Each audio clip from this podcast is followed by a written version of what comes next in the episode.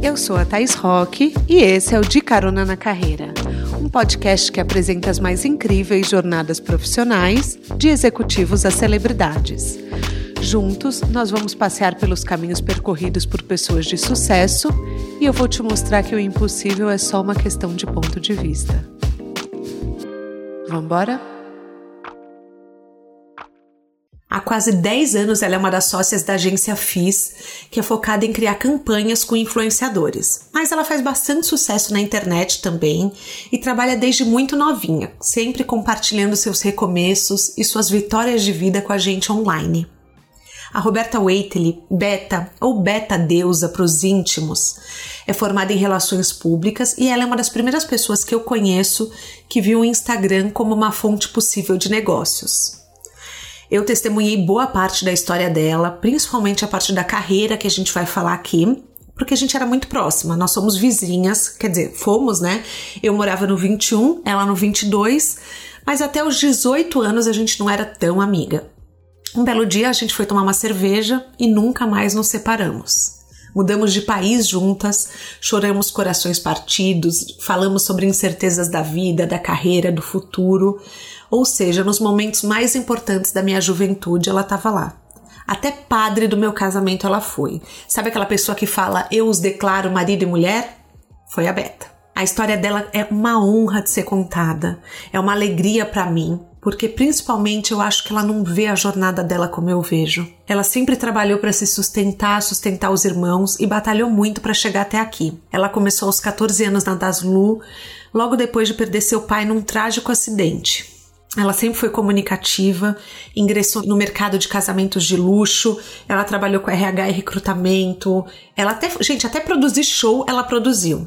Ou seja, transições de carreira é com ela mesmo.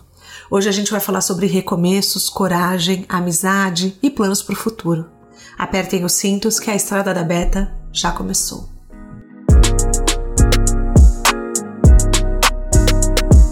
Beta Deusa, bem-vinda ao De Carona na Carreira. Quer dar um oi para os nossos caroneiros? Oi, caroneiros. Eu sou uma caroneira também de carteirinha, carteirinha de motorista, porque eu sou muito fã de todos os podcasts, da trajetória de todo mundo.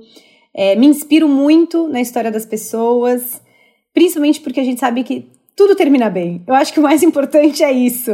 É verdade, você tem razão, Beto. Mas assim, eu falo que assim, eu amo os pneus furados. Mas no fim, eu acho que a grande mensagem de esperança que o podcast que eu gosto de passar é que no fim todo mundo passa pelos mesmos problemas e no final tudo dá certo. Nem sempre rola, mas é o que eu tento. É, não, mas, mas é isso. É, assim, os problemas, às vezes eu tenho um problema menor ou maior que o seu, mas não deixa de ser um problema, né? E muitas vezes a gente fala assim, ai, é, se eu pudesse ter dinheiro, eu não teria esse problema. Só que daí, quando você tiver o dinheiro, você vai arranjar um outro problema, porque o ser humano está em busca de problemas para arranjar soluções. Está em busca de E eu evolução. acho que os grandes caroneiros são isso, né? Uhum. É, nós, caroneiros, estamos sempre exatamente em busca da evolução, do crescimento e da felicidade. Eu acho que esse é meu maior, meu maior foco. Gente, quero indicar um livro que assim, eu sei que é muito velho, mas eu ainda não tinha lido, que é o Sutil Arte de Ligar o Foda-se. E Beth, você já leu? Não. Gente, mas cê, todo cê mundo sabe. fala. Gente, esse livro é maravilhoso e ele fala exatamente isso. Que, a, é, que na verdade a gente se importa demais, que a gente tem que ligar o foda-se pra maioria das coisas na vida, que a gente tem que escolher o que a gente se importa, as nossas batalhas porque senão a gente acaba gastando muita energia e perdendo muito tempo. Que o ser humano sempre busca se superar, sempre busca coisas diferentes. É, enfim, eu tô assim, eu tô apaixonada pelo livro, depois eu te mando. Mas é. Bom, eu queria começar perguntando uma coisa que vai parecer piada, mas é uma pergunta que surge muito para mim. O que exatamente Beta Deusa faz? Na FIS? Beta Deusa faz sucesso. Mentira. Não, brincadeira. É, bom, eu sou Relações Públicas de formação.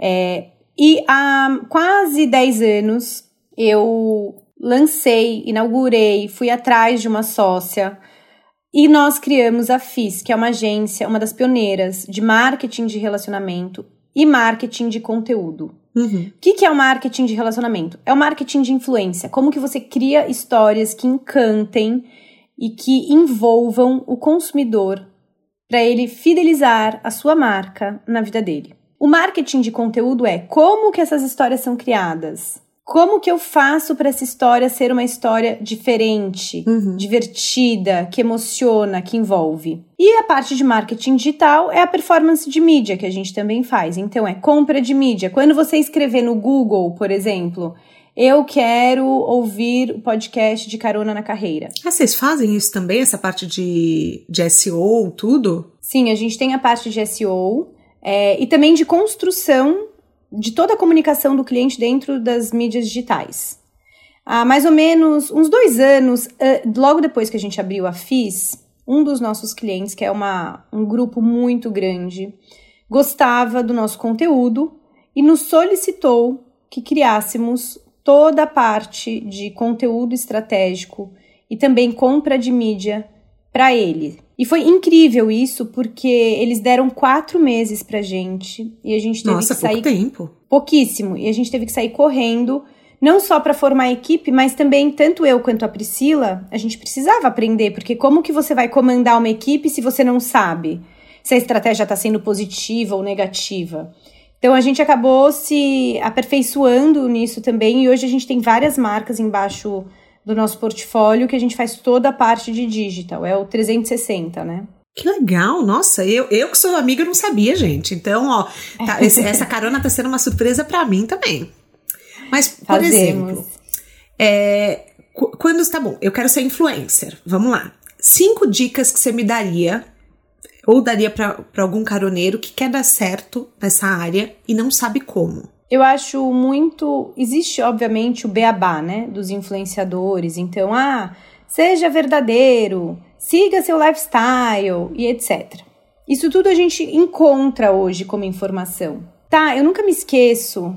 Há alguns anos, você perguntou para mim qual era o meu propósito. E você me fez enxergar encontrar o meu propósito quando a gente tinha um, um bate-papo. Uhum. Tudo que eu faço hoje, seja como uma influenciadora digital, porque todos nós somos, eu sou, você é, qualquer pessoa que tenha perfil nas redes sociais é um influenciador. Eu sempre falo, anote no papel o que, aonde você quer chegar e como você quer chegar. Porque não adianta você querer comprar seguidor para você ter muitos seguidores. Não adianta você querer comprar comentários para você ter comentários, se nada disso é real. E o mundo digital já é um mundo uh, não palpável. Uhum. Se a gente não tornar as coisas, as experiências e as pessoas digitais, né, com presença digital, verdadeiras, a gente perde completamente a genuidade, genuinidade das, das ações que a gente desenvolve. Então, é, o seu conteúdo tem que fazer parte do seu dia a dia. Não adianta eu, Roberta, que sou uma pessoa que tenho filhos, falar sobre balada. Porque não é, infelizmente. infelizmente. Vai, vai, mas vai ficar um ruído, né? Vai, tipo, as pessoas vão falar: Meu, o que ela tá falando disso? É, você tem que ter algum tipo de identificação com assuntos que sejam da sua propriedade. Sim. Então, se apegue a um tema. Ah, então tá, Beta, qual que é o seu tema? Meu, meu tema é: eu sou uma mulher de 34 anos, eu sou uma mulher que tenho dois filhos e que trabalho pra caramba. Sou mega ligada à família, é, gosto de moda como qualquer outra pessoa gosta, sou adepta a, marcas de A a Z. Então, é um perfil muito comum, uhum. né, digamos assim. E eu divido o que é comum para as pessoas que também se sentem comuns. Sim. Só que somos especiais por algum motivo. Então, uma dica: ser verdadeira com o que você é, pratica. Não se envolva em polêmicas, a não ser que você tenha total conhecimento de determinado assunto. Por que, que eu falo tipo, isso? se você for o Átila, se você for a Prioli, se você for. Entendi. Uhum. Se você for um jornalista que estudou para determinado assunto, tudo bem você pontuar o que você acha. Se você, Tata, perguntar para mim agora, Beta, o que você acha da próxima cor Pantone para o verão? Eu posso olhar e falar, opinião pessoal é eu acho legal ou não acho legal, usaria ou não usaria. Agora, dissertar sobre a escolha daquela cor, a tendência, eu só vou ter conteúdo se eu estudar. Então, se você quer ser um influenciador de determinado tema, de determinado posicionamento, estude, Uhum. Leia, se aprofunde. Sim. Não saia dando pitaco, porque você vai se envolver numa polêmica que não é sua. Terceira dica: conteúdo. Ah, eu tenho vergonha de falar nos stories. Então crie um outro tipo de conteúdo para os stories, que você não tenha que falar. Ah, eu tenho, não tenho habilidade para editar vídeo. Baixa um tutorial no YouTube, vai atrás. Gente, ó, Explore vou, vou dar uma dica. conteúdo. Eu sigo uma psicanalista que ela escreve muito nos stories. Ela não fala tanto. Ela chama Manuela Xavier. Ela é meio polêmica, mas eu gosto dela. É, e ela escreve muito, muito, muito. Então ela faz textos e textos no, nos stories é uma maneira de você se comunicar também. Então, se Sem você dúvida. sente dificuldade de falar para a câmera, você também pode falar em texto por ali. Tem que ver o que o seu é, público absorve, né? Com certeza. E não só ver o que o público absorve, mas explorar diferentes formatos de conteúdo. Uhum. E é, a gente vê essa mudança, né, que tá tendo super é, no Instagram, que o CEO falou que agora iremos focar muito em Reels, porque, obviamente, eles querem. Uh, concorrer com o TikTok. Concorrer, é, concorrer é ótimo, né? Concorrer com o TikTok. Sim. Enfim mas é porque a nossa vida está mais corrida e a gente tem mais prazer em ver um vídeo do que uma foto com uma legenda. Mas você acha então, então assim, quem não fizer dancinha tá lascado? Claro que não. Não, não vai sumir a foto, não vai ser proibido de ter foto. Não é que a gente recebeu uma censura que foto ficou proibido. Não, a questão é, eles vão impulsionar mais as fotos. Se você é um criador de conteúdo, se você é um influenciador ou deseja ser este influenciador, então você tem que se adaptar e dançar conforme a música, literalmente. Mas as marcas podem, por exemplo, exigir reels? Algumas marcas exigem reels. Mas, se você não se sente à vontade, por exemplo, você pode chegar e falar assim: olha, eu não me sinto à vontade em fazer um Reels, eu prefiro fazer um feed.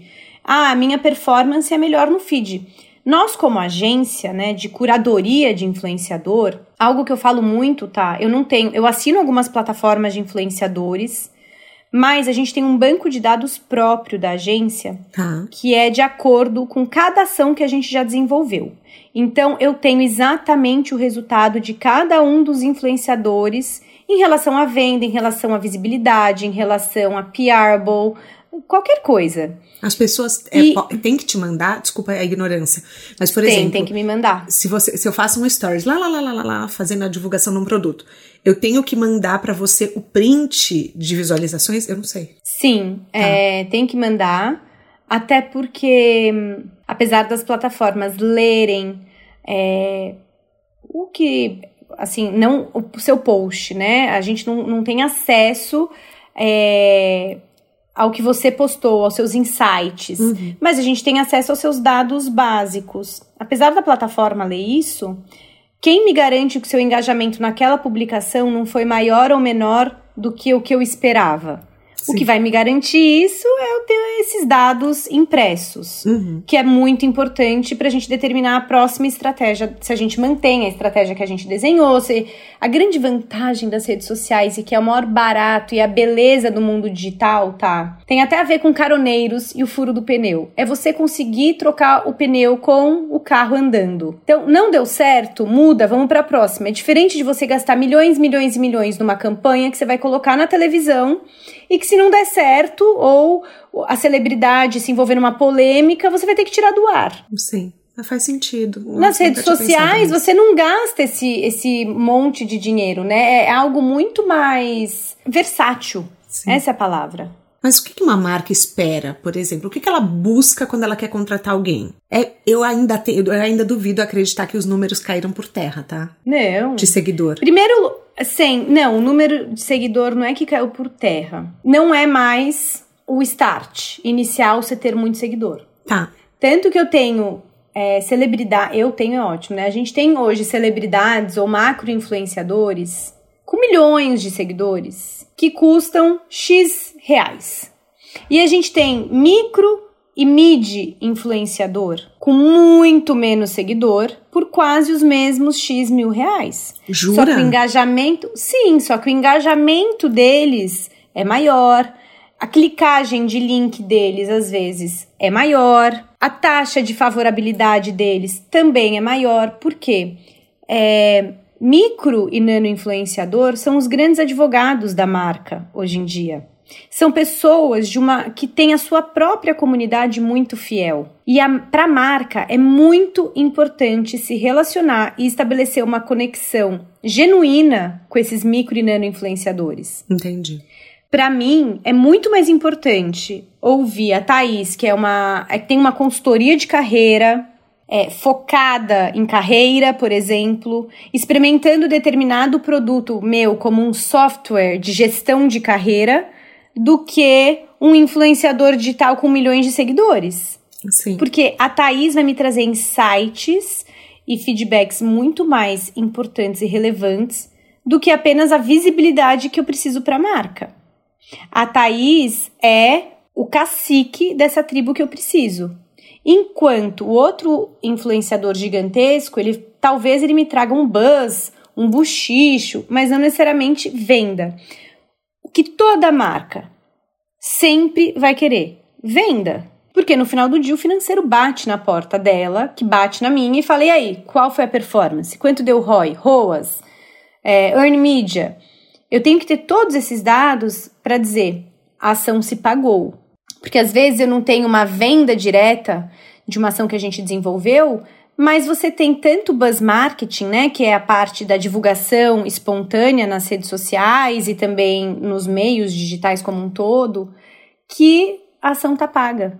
É, faz sentido. Uhum. Tem algumas marcas que eu não vou falar aqui, mas, por exemplo, que elas geram uma ação, elas geraram, teve uma marca que gerou uma ação que foi até um pouco negativo, que foi a né? Mas você acha que até mesmo negativo fica positivo? Pelo excesso de viralização de memes? Sem dúvida, sem dúvida. É, outro dia eu comprei um produto de tanto que eu vi influenciadoras falando. E eu não acredito no produto, mas eu comprei. Gente, mas porque por que falei, você comprou? Porque eu falei, eu quero testar, quero ver se é bom. Tá, ah, tipo, quero tá, ver quero se pagar funciona. Pra ver. Uhum. Quero pagar pra ver.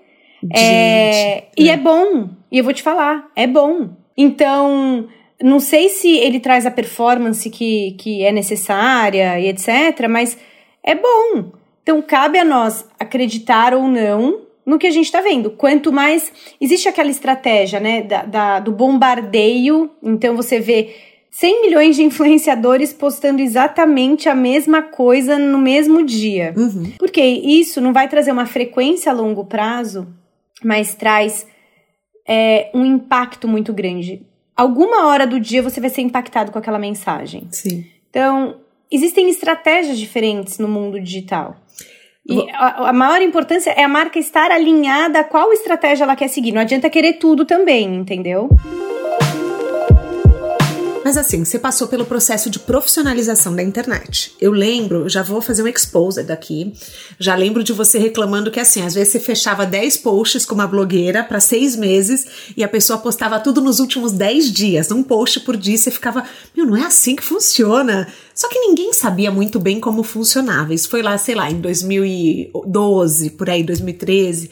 Era uma coisa que a internet ainda era um bebê quer dizer, o Instagram como formato de negócio. Ainda rola uns perrengues? Ainda rola gente que te dá trabalho ou isso já, tipo, já tá tão profissional que não rola mais? Não precisa dar nomes. Não, sim. Jamais daria nomes, imagina, meu ganha-pão. Eu sei, mas tô falando assim, ainda rola trabalho ou já é todo mundo muito profissional? Não, é. é tá 90% profissionalizado. Uhum. Uh, dá trabalho? Dá. Por quê? A influenciadora ficou de postar amanhã, mas de repente estourou o cano de água do vizinho e ela não vai mais poder postar. Sim. Então a gente tem que remanejar, refazer o cronograma. Para o influenciador, isso não tem um impacto tão grande. Mas para nós, como agência, e nesse caso como empresa, impacta, porque a gente já tinha uma estratégia desenhada e alinhada e que agora a gente vai ter que mudar no meio do caminho. Então, existe, existe mas os influenciadores, é, é, tipo, isso é uma carreira. Sim. É, dá muito dinheiro. Você consegue ser muito bem sucedido. Uhum. E eu vou até te falar uma coisa, tá? Eu jamais conseguiria ser influenciadora full time. Porque é muito difícil a quantidade de conteúdo que eles têm que criar. demanda muito tempo. A gente acha que ah, é só postar uma fotinho. Não, não é. Existe toda uma estratégia de conteúdo eh, por trás da história que eles estão contando. A Mika falou para mim uma vez, assim, ela fez uma analogia muito boa. Ela falou: Eu sou um canal de TV, Thaís. Então, eu tenho que fazer várias, várias pautas diferentes para as pessoas se manterem conectadas a mim. Então, eu não posso ficar falando o tempo inteiro só de maternidade. Eu tenho que falar de maternidade, tenho que falar de carreira, tenho que falar de filhos, tenho que falar de, enfim, de saúde, tenho que falar de, de, de amigos, de família. Então, ela tem que ter uma programação extensa para que todo mundo fale, ah, essa pauta de novo. É muito difícil, né? É exatamente isso. E eu, particularmente, eu, Beta, acho muito difícil não só a criação de conteúdo 24 horas que essas pessoas têm que fazer, mas também os julgamentos, as críticas é, é muito difícil. Quando eu vejo alguns comentários em perfis de grandes influenciadores, eu fico muito chocada, sabe? Uhum. Um, pela pessoa que fala não ter vergonha de falar aquilo. Sim. E dois, porque. O que, que te leva a ofender, a... né? Ofender, humilhar, criticar, julgar dessa forma. Então, eu não tenho estômago para ser um influenciador digital de profissão única.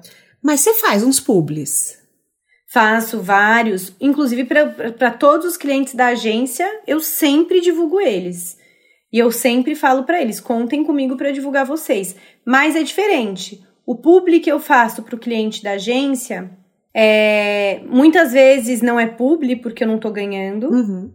Ah, quer dizer, os da agência eu nunca estou ganhando. Então eu não fico aprovando o conteúdo com eles. Eles deixam nas minhas mãos e eu crio do jeito que eu quero e do jeito que eu acho. Isso é legal. Só que quem criou toda a estratégia dentro da agência foi a minha equipe. Então eu sei tudo o que é para o, o, o, caminho, né? O rumo que é para seguir. O que, que tem que falar. Uhum. Mas como funciona essa dança, por exemplo?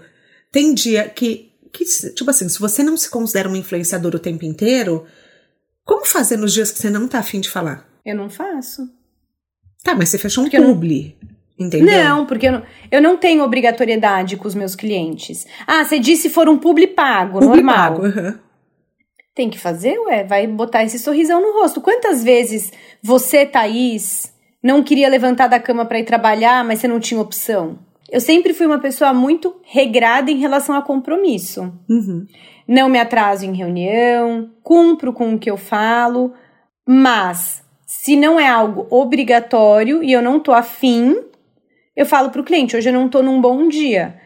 Se é algo obrigatório e eu tive de fato um problema, falecimento de alguém, eu passei mal, ou no caso, quando o, teve a morte do Paulo Gustavo, uhum. nós da agência sugerimos para todos os clientes: vamos suspender por dois dias as nossas campanhas. Porque não tinha muito a ver a gente estar. Tá, Oi, gente, tudo bem? Eu vim aqui falar para vocês sobre determinado assunto que eu tô sendo paga e no story seguinte eu falar, tô arrasada que o Paulo Gustavo morreu. Entendeu? Sim, claro. É, é a coerência, então, né? Exatamente. É muito importante a equipe que trabalha com determinada marca está sempre alinhado, alinhada às coerências do mercado, do que está acontecendo, às tendências. Por exemplo, a gente estava durante a pandemia. Estamos em pandemia, as pessoas estão vacinando, a gente está evoluindo. Mas eu não vou fazer stories falando, gente, olha que máximo essa festa clandestina, por exemplo. Claro. Vamos aglomerar. Porque você tem que ser coerente com o momento que as pessoas estão passando. Sim. E você tem que ter boa uh, imagem. E quando eu falo boa imagem, é você serve de exemplo. Eu ainda acho estranho quem viaja, tá? Eu vou ser bem sincera. Bem sincera. Ah. Eu, tipo, eu sei que já normalizou, mas eu sou uma pessoa que, assim, que eu tô no meu canto, tô, tô olhando. É, quando eu vejo alguém viajando, eu ainda acho meio estranho. Eu falo, gente, mas a gente tá na pandemia. É engraçado isso, né? Por mais que a pessoa possa já ter vacinado, eu ainda, eu não sei. Para mim é muito estranho. E não é só o ter vacinado. A partir do momento que está liberado, quem sou eu para dizer que não está? Sim, eu sei. Eu, Beta, não, viaje, não viajo. Uhum. Não viajo. Eu, Beta, saí duas vezes para jantar fora em um ano e meio. Duas. Duas vezes. Uhum. Eu tenho rodinha nos pés, eu iria todos os dias se deixasse. Eu sei. Eu fui duas vezes.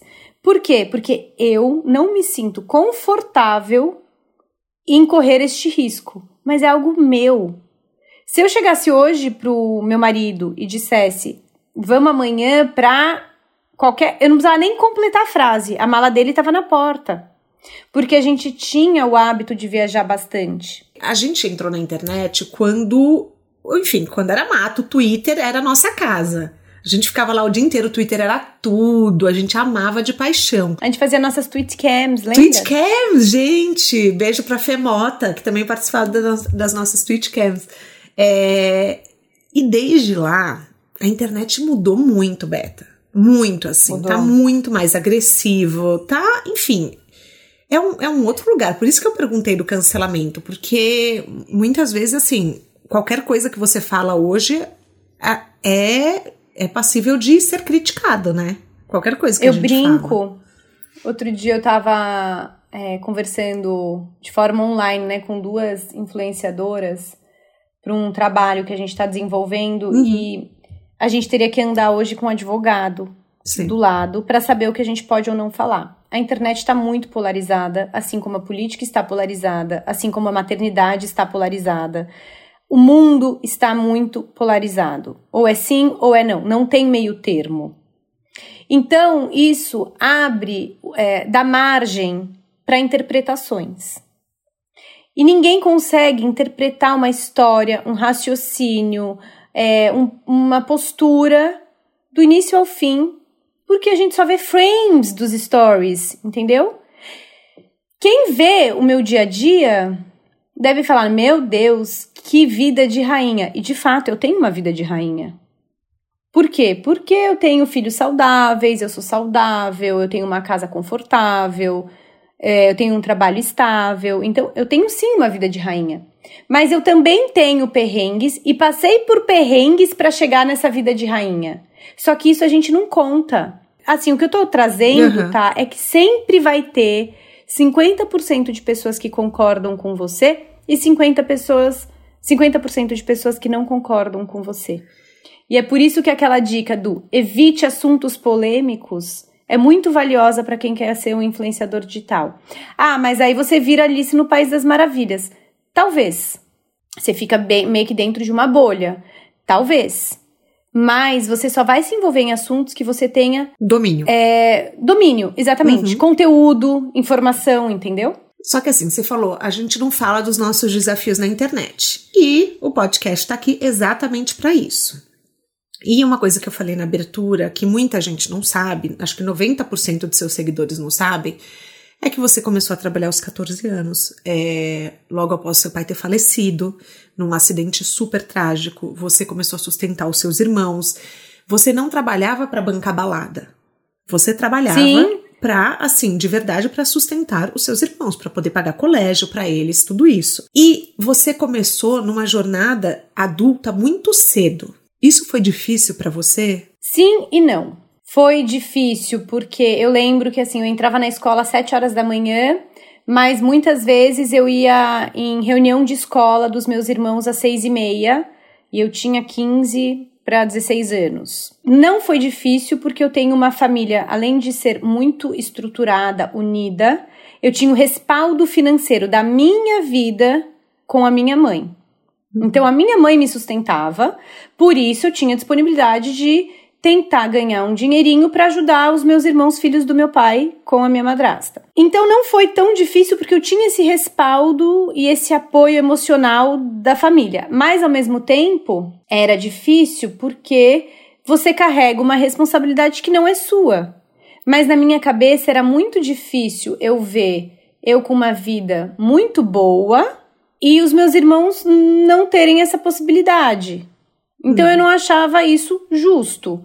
Eu não queria ver eu andando é, super bem e podendo ter alguns luxos e os meus irmãos não. Porém, desde sempre, é, a minha família toda, né, por parte de pai, todo mundo que pôde, alguns é, até familiares distantes a, ajudaram também, mas todo mundo criou uh, uma, um senso de responsabilidade por duas crianças. Então, é empatia, é amor. Então a gente teve um apoio de muita gente e os meus irmãos sempre souberam e foram muito gratos a todas essas pessoas. Então, se eu, Roberta, fui para a Europa aos 18 anos, meus irmãos não. Porque a prioridade dos meus irmãos, hoje eles já são maiores de idade, trabalham, são bem-sucedidos, mas a prioridade deles era estudar, ter um bom seguro-saúde para qualquer emergência.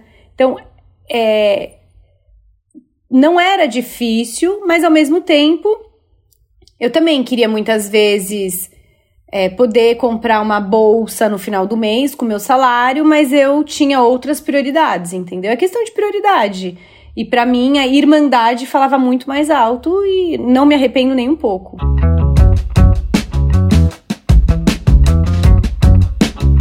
As pessoas sempre te viram como uma pessoa da alta sociedade. E eu nunca te vi assim. Eu sempre te vi porque eu sabia de alguém que levantava todo dia para ir trabalhar, enquanto muita gente da sua idade não fazia isso. Eu tô certa nessa percepção? Tá certa. Hum, mas eu acho que o termo alta sociedade vinha muito de famílias que tinham algum tipo de sobrenome ou que eram conhecidas, que faziam parte meio que de uma mesma roda, digamos assim, né? O mundo muito pequeno de uma cidade muito grande como São Paulo. Eu convivia com todas as pessoas, eu trabalhava, então isso me trazia um, uma certa responsabilidade muito maior e também uma experiência de vida muito maior. Porque eu sabia quanto que eu tinha que tirar aquele mês. Isso me fazia às vezes ter que. Eu lembro algumas férias de julho que as nossas amigas iam viajar para qualquer lugar e eu estava trabalhando, às vezes, 12 horas por dia, porque eu tinha que bater as minhas metas. Então, muita gente me enxerga assim como a alta sociedade, a patriçoca, né, que eu brinco, mas por trás dessa patriçoca, sim, tem uma pessoa que ralou e rala muito até hoje para ter eh, tudo que eu tenho. Sabe? Eu não sei, é mas que às vezes quando alguém te posta, te criticando em algum perfil, que eu vou lá e te conto porque eu conto mesmo, e às vezes eu fico puta e às vezes eu não fico puta e eu falo, Beta, como você falou isso?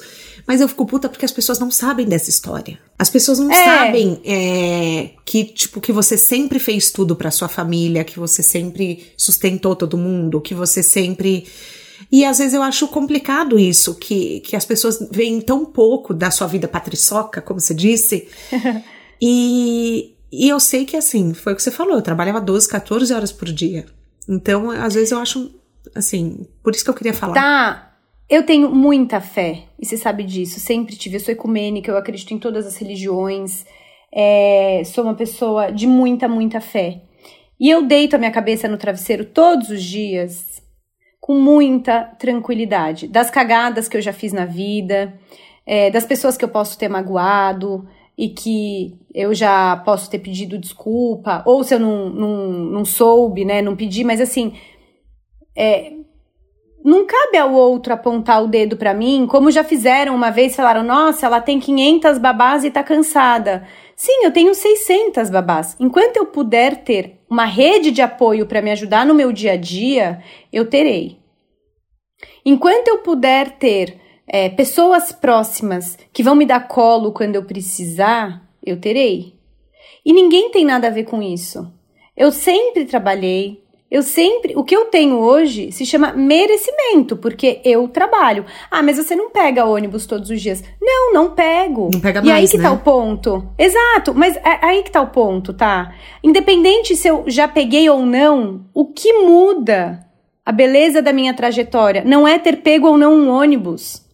É sim ter feito as coisas de forma correta, contínua, com caráter então, eu não preciso ficar contando para as pessoas, eu sempre brinco sobre isso. Eu não tenho aquela história triste da. Eu não vejo a minha história como uma história triste. Eu poderia falar para todo mundo assim: vocês tinham que me valorizar. Eu sou uma mulher guerreira, batalhadora. Não! Eu fiz isso pelos meus irmãos como eu faria por qualquer outra pessoa que eu amo. Porque isso para mim que é importante. Outro dia eu tive uma pessoa da minha família que precisou do meu apoio e eu nem perguntei para que que era o que ela estava precisando. Eu só dei. E eu dei e falei: "Eu sou grata pelo que você fez para mim lá atrás". E essa pessoa falou: "Não, mas eu vou te devolver". Eu falei: "Não, não, não, não, não é para devolver. Eu não quero que devolva. Se um dia eu precisar, eu vou te pedir". As pessoas têm que entender que todo mundo tem histórias tristes e histórias felizes durante a vida. E o fato de eu só contar as minhas histórias felizes não significa que eu acorde, não significa que eu acorde feliz todos os dias. E eu não vou ficar contando que, ai, vocês sabiam que meu pai morreu e que eu trabalhei para ajudar os meus irmãos? Vocês sabiam que eu venho de uma família rica, mas eu sempre trabalhei? Porque isso não muda quem eu sou hoje. Eu nunca fui uma pessoa deslumbrada. E olha, o dinheiro deslumbra. É delicioso você poder ir numa numa loja e comprar o que você quiser. É delicioso você saber que você pode dormir tranquila, que se você precisar de um hospital, você vai ter um bom leito. Isso é muito bom. Mas ao mesmo tempo, é, você tem que ter muito pé no chão para entender que não é isso que faz a diferença na sua vida. E outro dia eu falei para o Wagner: o mundo podia acabar hoje. Eu podia perder cada centavo que eu tenho. Mas se eu tivesse os meus dois filhos e meu marido, eu tenho certeza que eu teria forças para começar tudo de novo. Então, falta muito nas pessoas é, a gente precisa parar um pouco de se comparar com o outro e falar, putz, porque todo mundo faz isso, eu Mas faço é difícil isso. bem em redes sociais. É muito difícil porque as pessoas só mostram a parte boa. Por isso que eu tô As falando pessoas- pra você contar os seus desafios, mulher. Mas Porque tem gente que deve olhar a sua vida e falar: Nossa, que vida de princesa, que patriçoca, como você disse. Só que, pô, tipo assim, você passa por, por desafio pra caramba, tá? Hoje menos, mas assim, você já passou por muitos desafios quando as pessoas é, não tinham nem ideia, entendeu? tá, o maior desafio que eu tive até hoje, eu acho que eu vivo ainda ele, que é a educação dos meus filhos. Educar um filho. O que, que você quer que o seu filho seja lá na frente? Uhum. Eu não quero que meu filho seja perfeito, os meus filhos, né, sejam perfeitos. É, eu quero que eles sejam felizes. Mas para eles conseguirem isso, eu preciso relembrar de toda a minha história. Sim. É legal falar da nossa história? É. Mas eu tenho a impressão que se eu falo, ah, o meu pai morreu, eu trabalhei cedo e etc., eu tô justificando o que eu sou hoje. E eu sou o que eu sou hoje, independente do meu pai ter morrido, independente de eu ter ajudado os meus irmãos ou a minha família e etc. Eu sou o que eu sou hoje porque isso faz parte da minha personalidade. Esse é o meu ponto. Eu sou uma pessoa ultra positiva. Eu me auto-boicotava demais, hoje em dia eu me boicoto menos. Eu faço 100 milhões de horas de terapia por ano, e você sabe disso porque a gente, né, Uhum. compartilha muito disso. Eu acho importantíssimo quem puder fazer terapia. E assim, existem hoje diversos canais de terapia online, ou muitas vezes gratuito, ou por um valor simbólico. Então, Sim, vou dar a dica do Escuta Ética, que é um Instagram que tem é, várias terapeutas voluntárias. Não sei se só para mulheres, tá, gente? Eu vou ficar devendo essa informação. Mas também tem o CAPES, enfim. É, vou botar umas informações na- na- no descritivo do podcast. Porque, é, por que, que eu tô falando muito de terapia? Eu tive síndrome do pânico na adolescência, você lembra disso? E eu não conseguia dormir fora de casa. Eu tinha muita dificuldade com a noite. Eu precisava estar no meu ninho, do lado da minha mãe. E eu fui percebendo que ter medo é o pior sentimento do mundo e que o medo não deixa a gente evoluir. Uhum. Então, hoje, tudo que me dá medo eu enfrento. Sabe aquela vai, vai com medo, mas vai? Uhum. Sabe assim? Sei. É, fazer análise, fazer terapia, se autoconhecer, te faz entender que, independente do que você passou e do que você ainda vai passar, depende 100% de você olhar de uma forma positiva para a vida. Tem dias que eu fico mal? Óbvio. Quem não? Eu não sou um robô. Eu sou uma pessoa de carne e osso. Ah, mas você tá mal, tem um monte de gente morrendo você tem dinheiro. Ok, mas a minha vida não se baseia em dinheiro. A minha vida não se baseia em o, o quanto eu guardo de dinheiro ou o quanto eu consumo. A minha vida se baseia em realizações que me deixam, me deixem feliz. A minha vida se baseia o quanto eu consigo transformar a vida das pessoas numa vida mais leve, nelas sentirem mais amor. Isso é o mais importante. Por que, que eu não fico então falando sobre o que eu passei de coisas tristes? Porque não é meu perfil falar do, de coisas tristes. Não é mesmo? Eu não gosto de assuntos tristes que me deixem para baixo. Não gosto, me faz mal, é, eu consumo essa energia. E mas toda vez que eu tô triste, além de eu fazer terapia, eu rezo muito. Eu tenho um altar enorme na minha casa que os meus filhos amam, que eu tenho desde orixás, santos católicos, é, imagens de todos os tipos, de todas as religiões. Tenho a Bíblia. Eu leio meu salmo todas as noites. Eu peço a Deus que eu continue me iluminando. Eu converso muito com Deus, com santos, com anjos, com todo mundo. Porque é como se eu estivesse aliviando o meu coração naquele momento para eu não sentir aquela angústia ou aquela dor. Uhum. Claro, a gente sabe que as histórias, histórias tristes sempre trazem mais audiência. Nem então. Sempre. Tô falando então, do podcast, nem sempre. Não, assim, a gente sabe que quando a pessoa fala assim, nossa, porque eu trabalhava em tal coisa, porque eu fui uma guerreira, uma lutadora.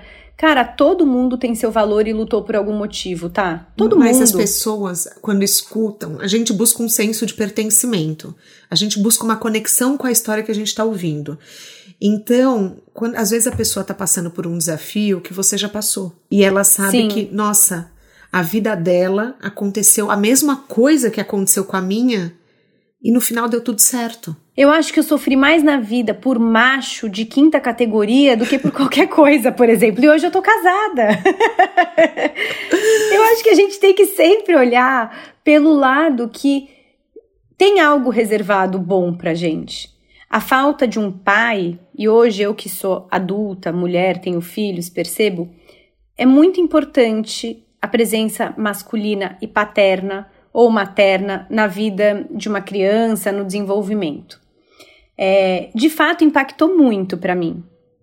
E hoje eu consigo ver quais foram os impactos, quais foram os locais, né, afetivos da minha vida que isso teve um impacto.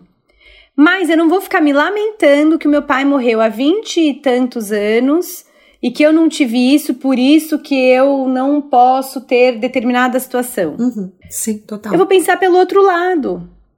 Puxa, eu não tive pai, mas eu tenho tive tios importantíssimos na minha vida. Tenho, né? Tios importantíssimos, até um deles morreu. O meu tio morreu e eu fiquei, cara, eu Eu lembro. Talvez eu tenha ficado pior do que quando meu pai morreu, quando meu tio morreu, porque ele era meu segundo pai.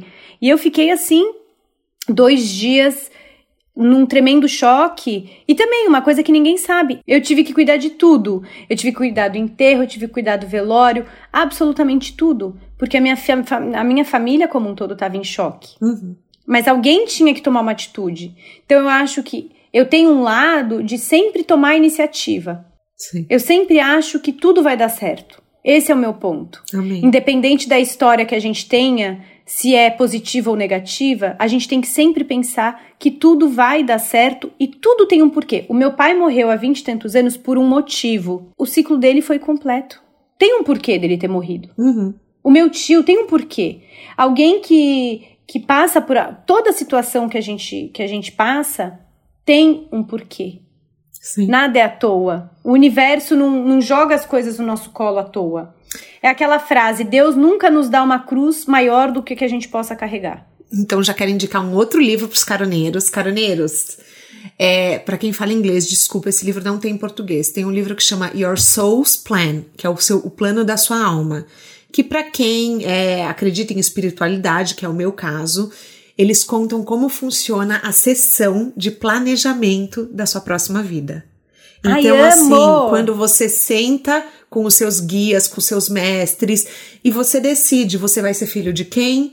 Vai acontecer por quê? O que, que vai acontecer? Se vão acontecer acidentes, se você vai conhecer tal pessoa na escola que vai seguir com você a vida inteira.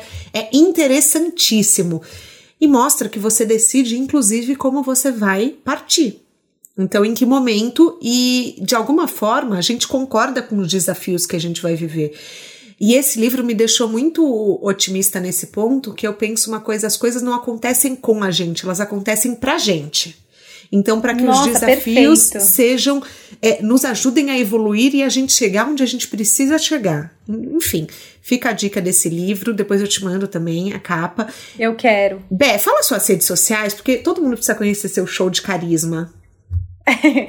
é, eu tenho página no Instagram, que é Beta Waitely, que é com W, Waitely. Todo mundo sempre fala Waitely, Vatelli, é Waitely. É arroba Beta Instagram. No LinkedIn é Roberta Waitely. Twitter, Beta Waitely. No LinkedIn é mais, mais formal, né? Que é uma plataforma mais formal. É, e a minha vida, tá? É isso. Você está presente na minha vida há muitos anos. E você sabe a quantidade de perrengues que eu e você já passamos juntas e separadas. Uhum. Juntas, quando você estava morando em Nova York e eu decidi da noite pro dia morar lá e eu tinha você para me acolher, então isso me trouxe muita segurança. E na, são histórias fenomenais que a gente lembra, então um dia a gente tem que criar um livro das nossas histórias, do tipo O Velho do Apartamento, que, a, a, gente, alugou. A Beta alugou um apartamento, gente, de, de um senhorzinho. E daí, quando a gente foi pegar o apartamento, a gente chegou lá e ele tava pelado. Ele foi receber a Roberta pelado. A gente saiu correndo. Gente, a gente saiu correndo porque a gente falou, meu, que esse A gente se tá escondeu na lavanderia. Na lavanderia do corredor. E eu falei, Beta, ele tá pelado. Você, ele tá pelado, meu Deus. E a gente correndo, correndo. E as malas lá dentro. Ai, meu pai do céu. Olha, a gente tem muita Ou história pra contar ele foi bus me buscar com você no aeroporto e a minha mala caiu do carro. A mala da Beta caiu do carro e eu tive que descer no meio da estrada, correndo atrás de uma mala. Gente, olha, cada coisa que eu já passei nessa vida com você. Enfim, ou nossas conversas tomando uma cerveja até altas horas no rooftop, é, falando sobre a vida, sobre onde a gente queria chegar. Tipo, a gente nunca imaginava que a gente ia chegar aqui. É verdade. Mas é isso, é o Soul's Plan, tipo, já, já tava escrito. E ainda, entre todos os perrengues, eu saí da casa do velho, né, decidi que não ia ficar mais lá, obviamente, é, no dia seguinte fui morar com a Helena e daí eu passei um, sei lá, acho que 15 dias na casa da Helena até eu achar um apartamento para mim. Aí todas vocês falaram: "Não, qualquer coisa você vai se revezando entre as casas, a gente Sim. vai dando um jeito". Isso eu acho que é o mais importante de qualquer carreira. Carreira vai muito além da nossa profissão. Eu acho que é carreira de vida. Então, é saber que por mais perrengues, depois a gente vai dar risada, tudo vai passar e a gente só tem que ir em busca de ser feliz, momentaneamente que seja, mas seja feliz. Tente extrair o melhor de cada história que você vive. E por incrível que pareça ou não, as minhas melhores histórias, muitas delas, são com você. Olha, se não fosse eu ia duvidar, porque eu ia falar, gente, não é possível que você tenha passado perrengues mais loucos do que esses. Foi, foram muitas histórias loucas.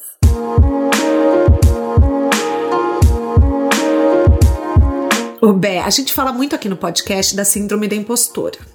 Que a mulher se cobra Nossa. muito, muito, muito, muito. E ela se acha uma grande farsa a maior parte do tempo. Você tem um pensamento muito positivo. Como você faz para combater essa sensação de não ser o suficiente? Eu não combato. Eu tenho essa sensação.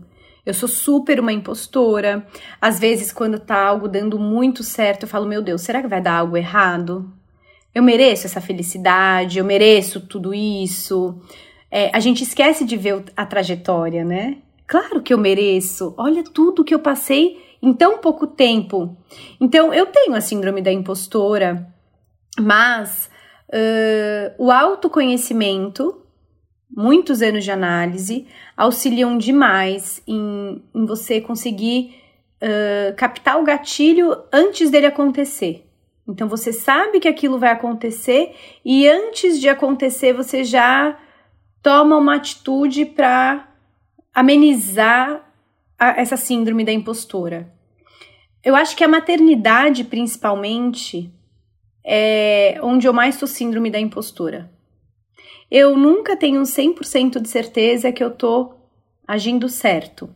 Então, o que eu costumo dizer é: Todo, muita gente me manda, nossa, Beta, você. Eu, quando eu, eu tiver filhos, eu quero ser que nem você, porque você é uma pessoa leve, etc. Eu tento ser para os meus filhos o que eu gostaria que fizessem comigo. E eu ensino isso para os meus filhos. Então, outro dia, o meu filho mais velho falou que não queria, falou na frente de uma pessoa, Falou: "Ah, eu não quero, não quero que ela fique aqui". É criança. Só que eu poderia ou ficar quieta, ou só pedir desculpa sem graça pra pessoa e falar: "Ai, desculpa". Mas não, na frente da pessoa, eu agachei, olhei no olho do Valentim e falei: "Filho, como você se sentiria se você chegasse para sentar comigo e eu dissesse: Eu não quero que você fique aqui? Você ia gostar? Ele falou: Não, eu não ia gostar. Eu falei: Você acha legal você falar isso para alguém? Ainda que você não queira? Ele falou: Não, não acho. falei: Então, da próxima vez, respira, pensa e depois você fala. Então, eu acho que o, o a síndrome da impostora faz com que a gente nunca é, reconheça que a gente merece aquela felicidade aquele momento, aquela glória. Uhum. E então a gente vai se auto boicotando. Tem dias que você quer jogar tudo pro alto e criar Todos. algo novo do zero? Todos, né? Sou empreendedora. eu não tenho apego. Eu não tenho apego com nada do que eu faço de empresa. Você não, não é como um filho. Não tenho apego. Se hoje surgir alguém é, querendo comprar agência, eu vou conversar, eu não tenho esse problema. Se alguém quiser é, fazer uma fusão, não tenho esse problema. Você não tem medo é, de recomeços? Não, nenhum. Nem em relação. É... Muita gente fala, né? Nossa, como que você consegue falar tão bem da morte, por exemplo? Eu não tenho medo de morrer. Mesmo depois que eu tive filho, eu não tenho medo de morrer. Porque eu sei que meus filhos vão estar muito bem amparados. Eu tenho família e eu tenho amigos como você, que eu tenho certeza que você jamais deixaria meus filhos passarem por nenhum perrengue. Uhum. Então, eu não tenho medo de morrer. Meu medo de morrer é não poder curtir a vida que eu acho tão legal. Mas uh, recomeçar para mim, a gente tem a vida inteira. Independente da idade que você tenha, independente uh, se é uma separação, você sofre. E daí, logo depois, né? Depois que você curte esse luto, você recomeça. Ah, vai ser fácil um dia se eu vender a minha agência? Não que eu pense, mas assim, Uh, não, porque eu tenho, eu tenho, né, carinho, amor, eu tenho uma equipe que a gente se dá super bem. Mas tudo bem, vamos para a próxima etapa. Qual que é o próximo desafio? Acho que a vida é feita de desafios, né? E a gente está sempre subindo um degrau. Você já teve medo de não ter cliente? Direto. Mesmo, sempre. Mesmo hoje, às vezes você pensa, meu, e se ninguém mais fechar? Tenho, tenho. Eu acho que principalmente depois que a gente passou pela pandemia, uhum. a gente viu que ninguém domina nada. Sim. A gente não tem controle de absolutamente nada. Da noite pro dia tudo fechou, todo mundo foi trabalhar dentro de casa, é, você se viu sem encontrar as pessoas e você falava, cara, e aí? Hum. Mas, se você ficar pensando nisso, daí você não precisa nem viver, porque todos os dias você tem algum desafio para, né, para Claro. É o que a gente está falando, faz evoluir. parte da jornada humana, né? Faz, e é todo dia. É, eu brinco muito, eu sempre falo que todo dia de manhã eu acordo e eu me sinto descendo aquele tobogã do Silvio Santos no Topa Tudo por Dinheiro, que tinha aquelas senhorinhas. Aí de manhã, que assim, ó, eu saio da cama, Daí eu rezo, faço minha meditação rápida. Muitas vezes eu durmo no meio da meditação e quase infarto quando toco o despertador de novo. Uhum. Aí Deus vai lá e coloca a bandeja no meu colo. E dentro da minha bandeja tem o copinho da família, o copinho do trabalho, o copinho do autoconhecimento, do meu autocuidado, todos os copos que permeiam o nosso dia. E ele enche de líquido cada um desses copos. Vai imaginando a Gente, cena. Gente, tudo. É. Aí Deus vira para mim e fala: agora sobe no tobogã. Aí começa meu dia. é, oi! No final do dia, na hora de eu dormir, eu olho a bandeja. Sempre, todos os dias, um dos copos tá vazio. Algumas vezes todos os copos estão vazios. Mas tem vezes que o copo família tá ótimo porque foi um dia que eu consegui executar tudo que eu queria com a minha família. Tem dias que o copo empresa tá maravilhoso. E tem dias que eu falo, meu Deus, por que, que eu levantei da cama e subi no tobogã?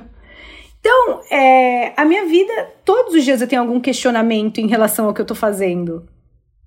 Se tá certo, se não tá certo, se eu vou ganhar cliente, se eu não vou ganhar cliente. Todos os dias. Se a concorrência vai ser ganha, se a concorrência não vai ser ganha. Porque ainda tem isso na sua parte. área, né? Eu não participo muito de concorrência, tá? Porque eu não acho muito justo. Eu não Uhum. acho uma via de mão dupla. Sim. Você tem que entregar um projeto 100% completo e o cliente só te responde, você não passou. Sim. Você não recebe nenhum feedback é, completo. Você não passou porque a estratégia não era boa, ou as ações não eram boas, ou o budget ultrapassou o que a gente queria investir. Você não, não, não tem nenhum feedback eh, completo. Então, eu não costumo participar de muitas concorrências. As que eu participo é porque valem muito a pena se eu ganhar. O que, que é sucesso pra você? Ser feliz. Muito. Pra mim, sucesso é ser feliz. É isso, eu acho que a gente às vezes busca palavras muito difíceis, né? Assim, ai, é, você, o que, que, que determina a sua vida profissional? Ser feliz, tá bem? Ah, eu amo o que eu faço? Amo. Eu não me irrito? Imagina, me irrito todos os dias. Uhum. Todos os dias eu dou algum grito interno, porque eu não, não sou de gritar com as pessoas, mas todos os dias. Mas eu sou feliz assim.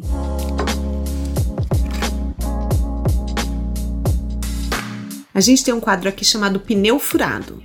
Que é assim, toda estrada tem o seu pneu furado, todo trabalho, que é algum erro que a gente cometeu, que mas que trouxe um aprendizado que nenhuma escola traria. Qual que foi assim um erro que você considera que no fim foi muito bom porque te ensinou algo? Cara, por incrível que pareça, eu me envolvi com uma pessoa que eu trabalhava em 2011. E aí eu sofri uma decepção amorosa horrível. Larguei. acredito que você vai contar essa história. Aham. E aí? Ah, E aí, graças a essa decepção amorosa, você, você, Thaís, uhum. virou pra mim e falou: larga tudo e vem morar em Nova York. Daí eu falei: eu nunca pensei em morar fora. Você não chegou conseguia nem falou, dormir longe da sua mãe, Beta. Exatamente. Você dormia na e mesma você falou, cama que a sua mãe. Sim. E você virou pra mim e falou assim: larga e vem. Quando eu contei pra minha mãe, eu nunca me esqueço, era uma terça-feira. Eu contei isso pra minha mãe. Eu comprei passagem pra quinta-feira seguinte, dois dias depois. Arrumei minhas malas e fui me aventurar em Nova York. Vivi muito bem em Nova York. Tive meus melhores aprendizados. Foi onde eu realmente amadureci. E foi a primeira vez desde os seus 14 anos que você ficou quatro meses, sem, seis meses sem trabalhar. Sem trabalhar. Sem trabalhar. E aí eu voltei pro Brasil, bodiei de tudo, Acabou abri uma empresa, Uhum. acabei a sociedade e conheci meu marido. E hoje eu tenho dois filhos lindos, a gente tem uma relação ótima, a gente tem uma família super legal. E esse foi o maior pneu furado que, meu, a gente sofre, a gente acha que a gente vai, tipo, morrer de dor, porque eu tinha uma paixão, quando logo depois eu conheci o homem da minha vida. Então, é, profissionalmente falando também, Uhum. meu marido é um cara inteligentíssimo, ele é advogado, então ele tem um olhar muito cético das coisas, ele é muito straight to the point, Direto ele não tem ponto. tempo de, total direto ao ponto, ele não tem é, milindros, né? Assim, então ele fala, ó, você vai ficar, você tem duas opções, ou você sofre ou você vai adiante. Então ele me trouxe uma segurança muito importante, eu como libriana, ele é muito direto ao ponto. E cara, é o maior furo no pneu que se tornou praticamente logo depois eu embarquei de avião, sabe assim? Uhum. Meu carro, o pneu furou do meu carro, mas eu comprei um avião. É Maravilhoso, isso. veio um Comprei jatinho avião. te buscar. Exatamente, eu só quero deixar claro que eu não comprei um avião, Eu né? Vai que as pessoas ouvem. Eu entendi. Na sua mala de viagem, para onde seu mapa vai te levar? Quais são os seus planos de futuro para você, para Fisa? Alguma coisa que você possa compartilhar com a gente? A FIS, a gente tá, a gente se estruturou muito como uma das maiores agências de marketing de influência hoje do país, né? Então a gente tem crescido mais de dois dígitos mensalmente, a gente está é, numa alavanca profissional muito, muito importante, com clientes muito renomados, com feedbacks desses clientes. Claro, é, sempre existem os pneus furados, né, durante o trajeto, mas é, os feedbacks são muito positivos, então a agência está crescendo bastante e eu estou super feliz. É, tá, outro dia o meu analista me perguntou isso, como você se vê lá na frente. Eu não tenho muitas, muitas previsões futuras. E eu acho que isso a pandemia também mostrou, que não adianta a gente prever nada, porque o futuro a Deus pertence. Uhum. Mas eu tento acordar todos os dias de manhã sendo feliz, quero ver meus filhos crescerem saudáveis. Uh, eu acho que doença é a minha maior preocupação, então não ter esse tipo de sofrimento. Do resto, eu sempre sacudi a poeira e fui atrás. Não seria diferente para o meu futuro caso eu precisasse, sabe? Uma dica de livro, de filme ou de documentário, alguma coisa que marcou sua vida e que você tenha vontade de compartilhar. Cara, um filme, o Pat Adams. Nossa, que lindo! Ninguém nunca recomendou Pat Adams aqui. É, para mim, é o filme mais bonito sobre empatia. É muito bonito esse filme, assim, sabe? De você se dedicar às pessoas e através do riso, do amor, da alegria, você conseguir transformar a vida de alguém que tá precisando muito. Eu assisto ele desde pequeno e eu sempre falo, cara, eu queria ser o Pat Adams. Uh, livro, o Almanacão da Mônica. Não tem nada melhor do que um você gibi. ler gibi. Eu acho maravilhoso. Sabe por quê? Porque gibi você não tem que pensar tanto, mas ele traz histórias muito importantes é como conclusão. Uhum. Uh, e um documentário. Deixa eu pensar, um documentário. Ou um TED, algum vídeo que você tenha assistido. Cara, os TEDs todos em geral eu adoro. Eu acho todos são muito valiosos, mas teve um que eu li sobre tempo. O que, que você faz com o seu tempo? Quanto vale o seu tempo? Eu não lembro agora qual que é o nome. Será que é o poder do tempo livre? É um cara que tira um sabático ou não? Eu não sou a pessoa mais, a melhor pessoa do mundo para isso, não né? Não tem problema. Se você lembrar, depois você me passa um link. Mas eu acho que é, assista coisas leves. Eu sou muito a favor disso, sabe? A vida já tá muito pesada, as redes sociais estão um pouco tóxicas. Uh, então, quanto mais coisas leves a gente puder trazer para o nosso dia a dia, é, melhor, mais chance a gente tem de se auto-sabotar menos, de construir algo que seja positivo lá na frente a gente chegar ao fim da nossa carona. Todo final de podcast eu gosto de agradecer muito, mas eu também gosto de falar das lições que eu aprendi. E eu, eu sempre quis contar a sua história aqui no podcast, as pessoas pediam, mas é, o que me motivou mesmo foi a sua capacidade de dar a volta por cima e de ver o mundo sempre por um olhar positivo. Eu acho que você tem essa pegada mesmo de que nada é um problema, de que tudo tem uma solução. Às vezes me irrita um pouco, mas em grande parte do tempo eu. Porque às vezes eu só quero chorar as pitangas, entendeu? E, e, é uma coisa que você não permite muito, porque talvez por você já ter vivido muitos desafios, você vê tudo como uma solução, inclusive o que é um problema. E eu acho que isso é uma lição para mim, que eu ainda tenho que aprender, e é uma lição para talvez alguém que esteja ouvindo, que na vida, assim, tá tudo meio caminho andado. A solução tá logo ali na esquina. E eu acho que é isso que, Ai, que você lindo. principalmente veio nos ensinar hoje. E eu queria te agradecer. Bom, eu também queria te agradecer por ter sempre sido o meu Pat Adams em muitas situações em ter me acolhido, das nossas risadas, das nossas brigas, porque a gente também já brigou bastante. Gente, já brigamos muito, já ficamos um tempo sem se falar, viu? É, mas é normal, é igual irmão. Agradecer também por você estar contribuindo com pessoas que tragam histórias é, que sejam relevantes e que façam a gente tirar algum aprendizado, por você sempre contribuir pelo crescimento do outro. Amém. por você sempre querer fazer o outro se tornar alguém melhor.